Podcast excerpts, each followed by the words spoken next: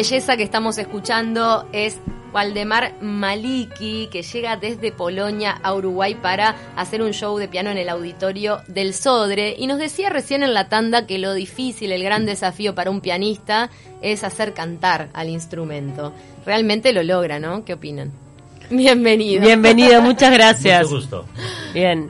Este, bueno, nos estaba comentando también, venís acompañado este, de, de una polaca que está viviendo en nuestro país, que sos una estrella eh, en el mundo de la música y es la primera vez que presentás un show de este tipo en esta zona del mundo.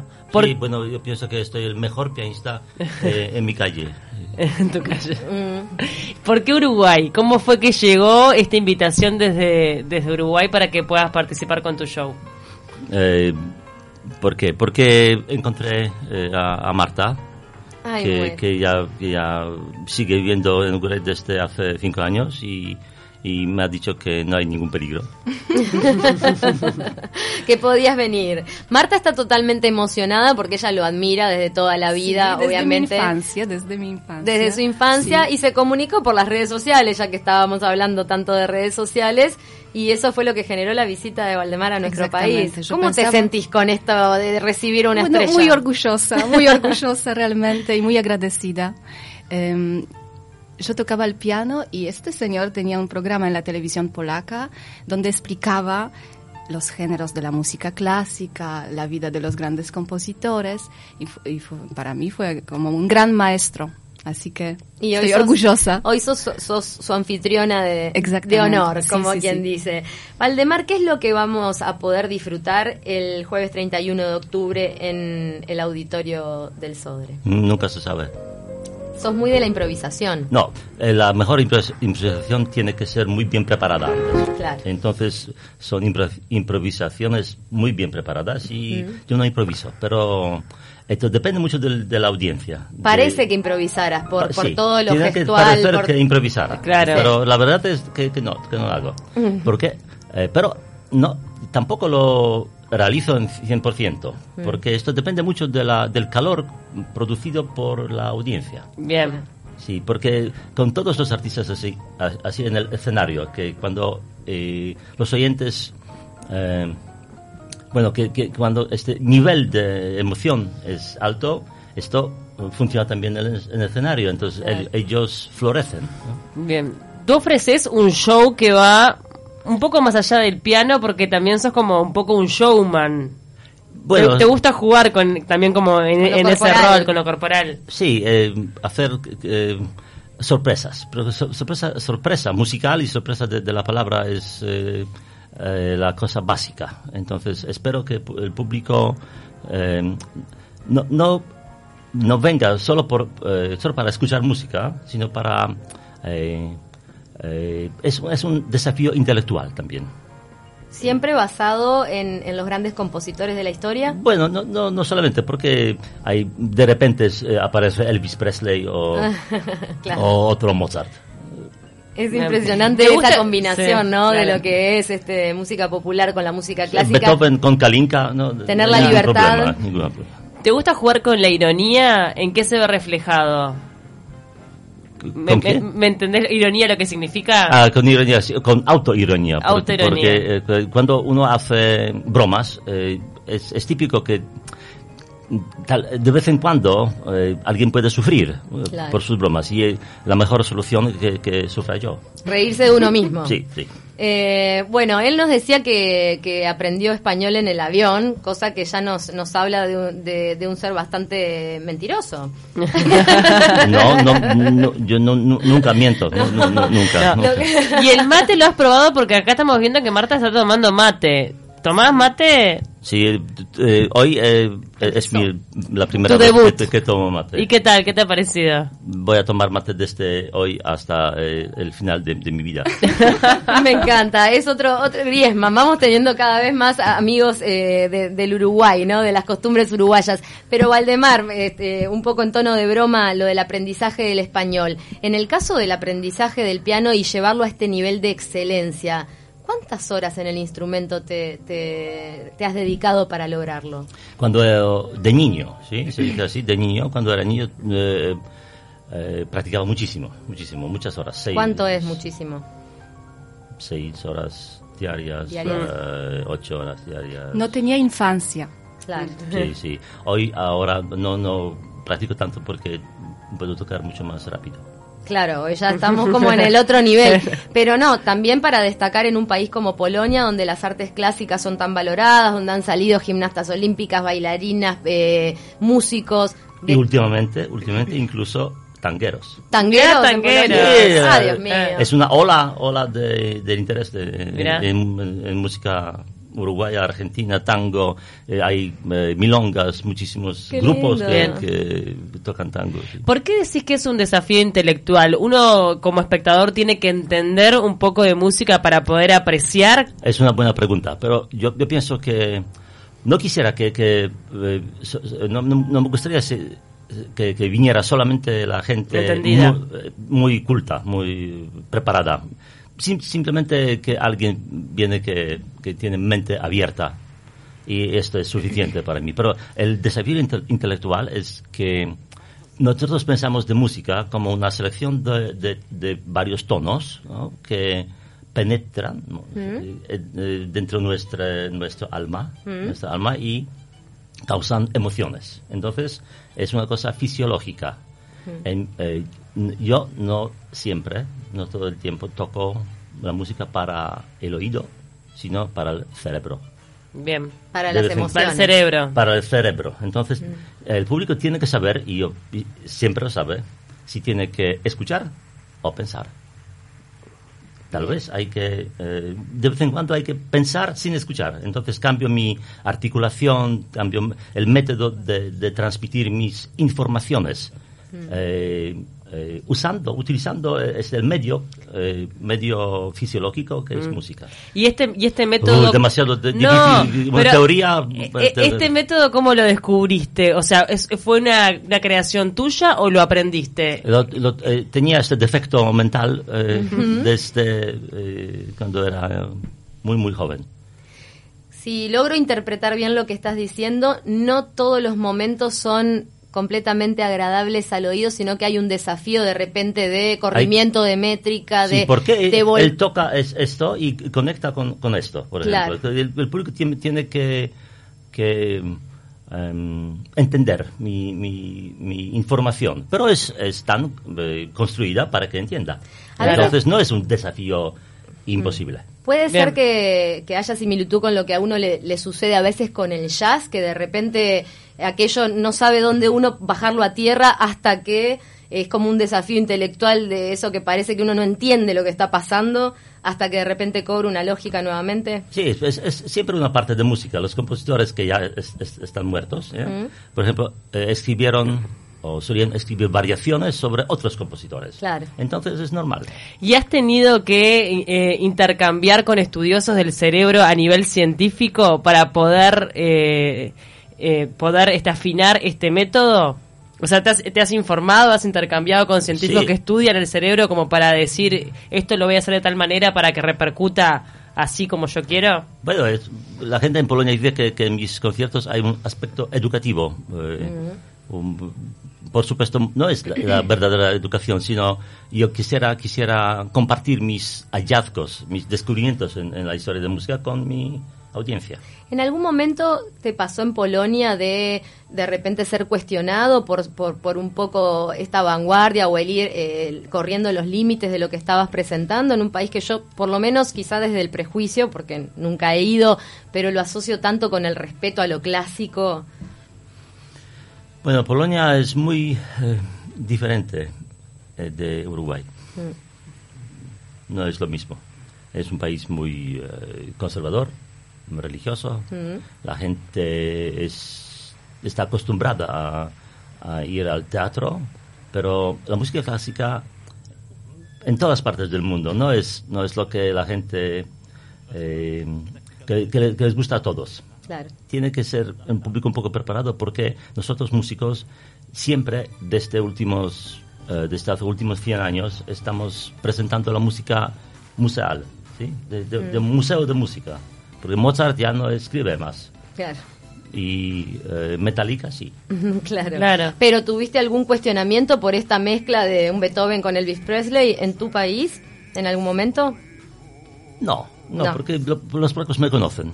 Bien. Me conocen. Eras una, una llaman- figura televisiva. Sí, por eso, por eso. Muchísimos programas televisión han, eh, causaron que ya el- ellos me ya, ¿cómo se dice? Per- eh, han, perdonado. Claro. Bien. Y bueno, con esto de la filarmónica del humor, Sí, imagínate. pero saben que, que cuando vi- vienen, vi- eh, ellos saben que este, este Valdemar va a hacer algo que nos, Diferente. Diferente. ah, que, que nos ofenda.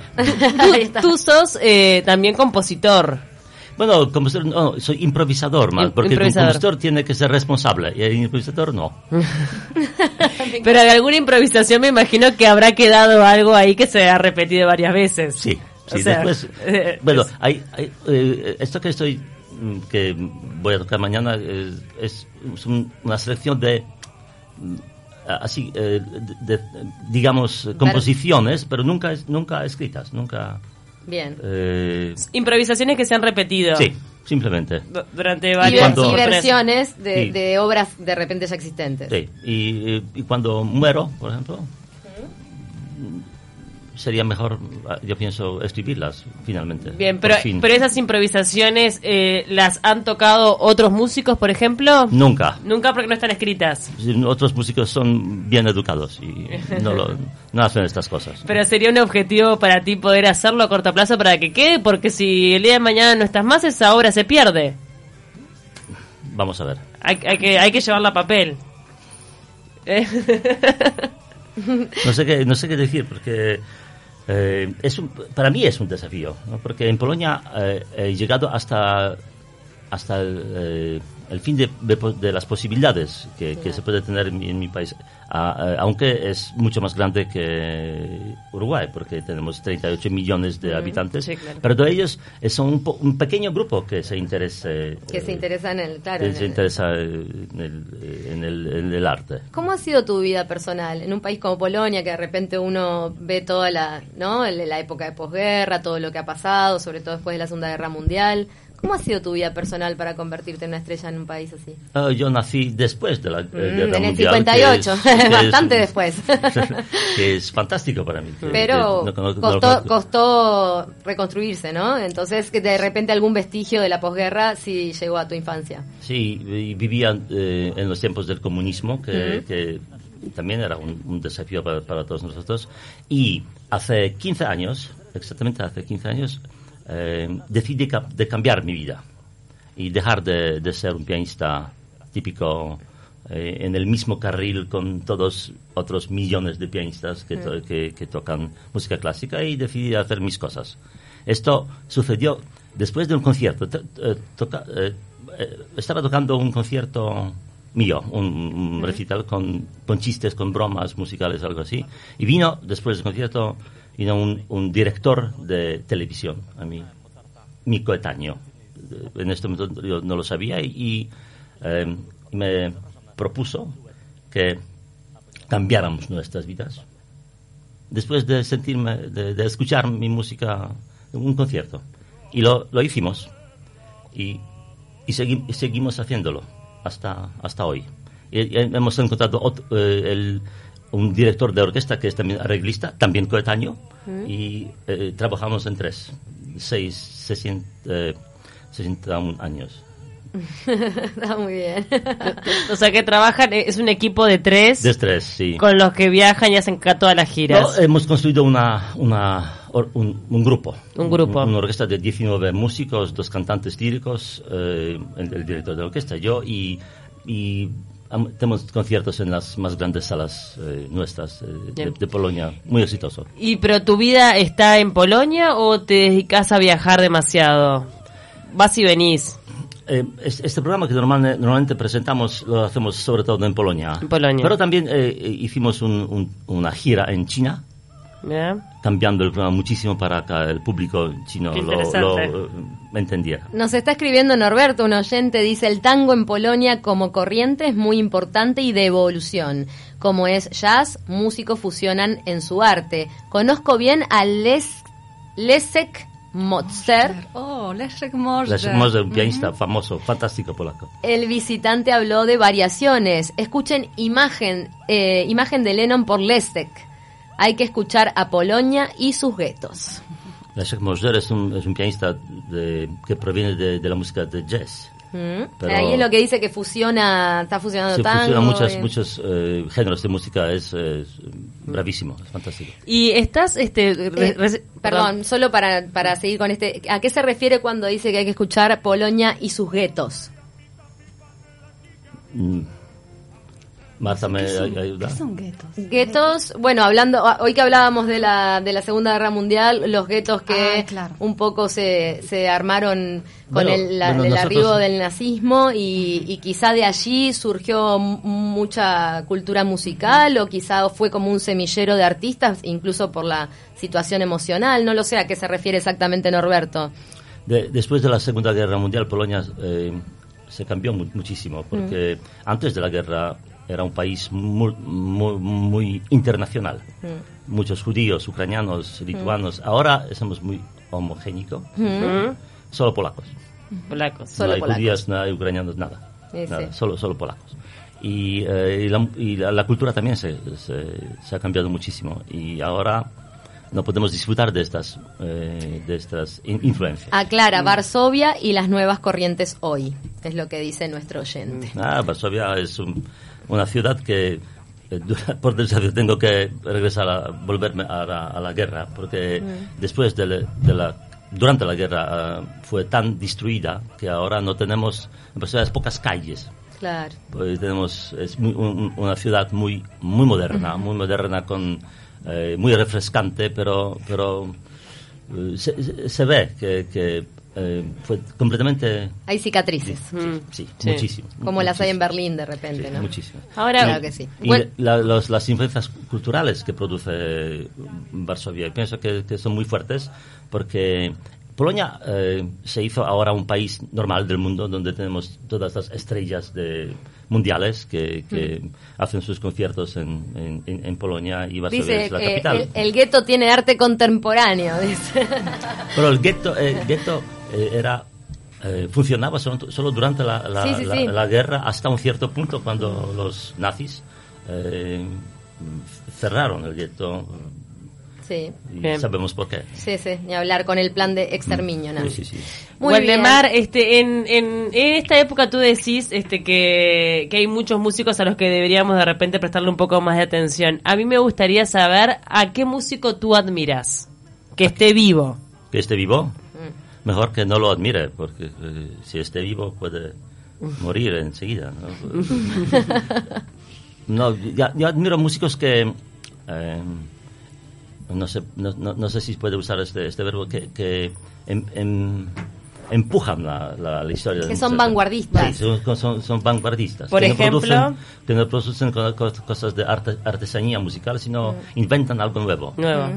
Al- Mm. ¿Es algo posible nuevo. inventar algo nuevo? Bueno, es, es muy fácil inventar algo nuevo. interesante es, importante es si al- esto inventado algo nuevo eh, les, le- les guste a los a otros. ¿no? Bien. Claro. Inventar algo nuevo es muy fácil. Por ejemplo, ¿quién?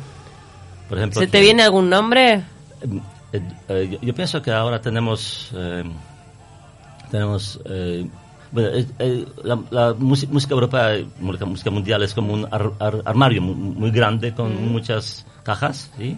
Y podemos abrir algo y, y tener cada, cada estilo cada género de música que queremos. Puede, puede ser música muy muy eh, difícil muy fácil y, y- todos esos estilos que tenemos. Entonces eh, es, es difícil a- a- a- para, para mí para mí yo no tengo ninguna cómo se dice Eh, Entonces una preferencia, pero sí, de repente son músicos que de repente no son conocidos y proponen algo distinto, algo nuevo. algo nuevo yo pienso que algo nuevo están haciendo fuera de, de música muy artística ahora Claro. Bien.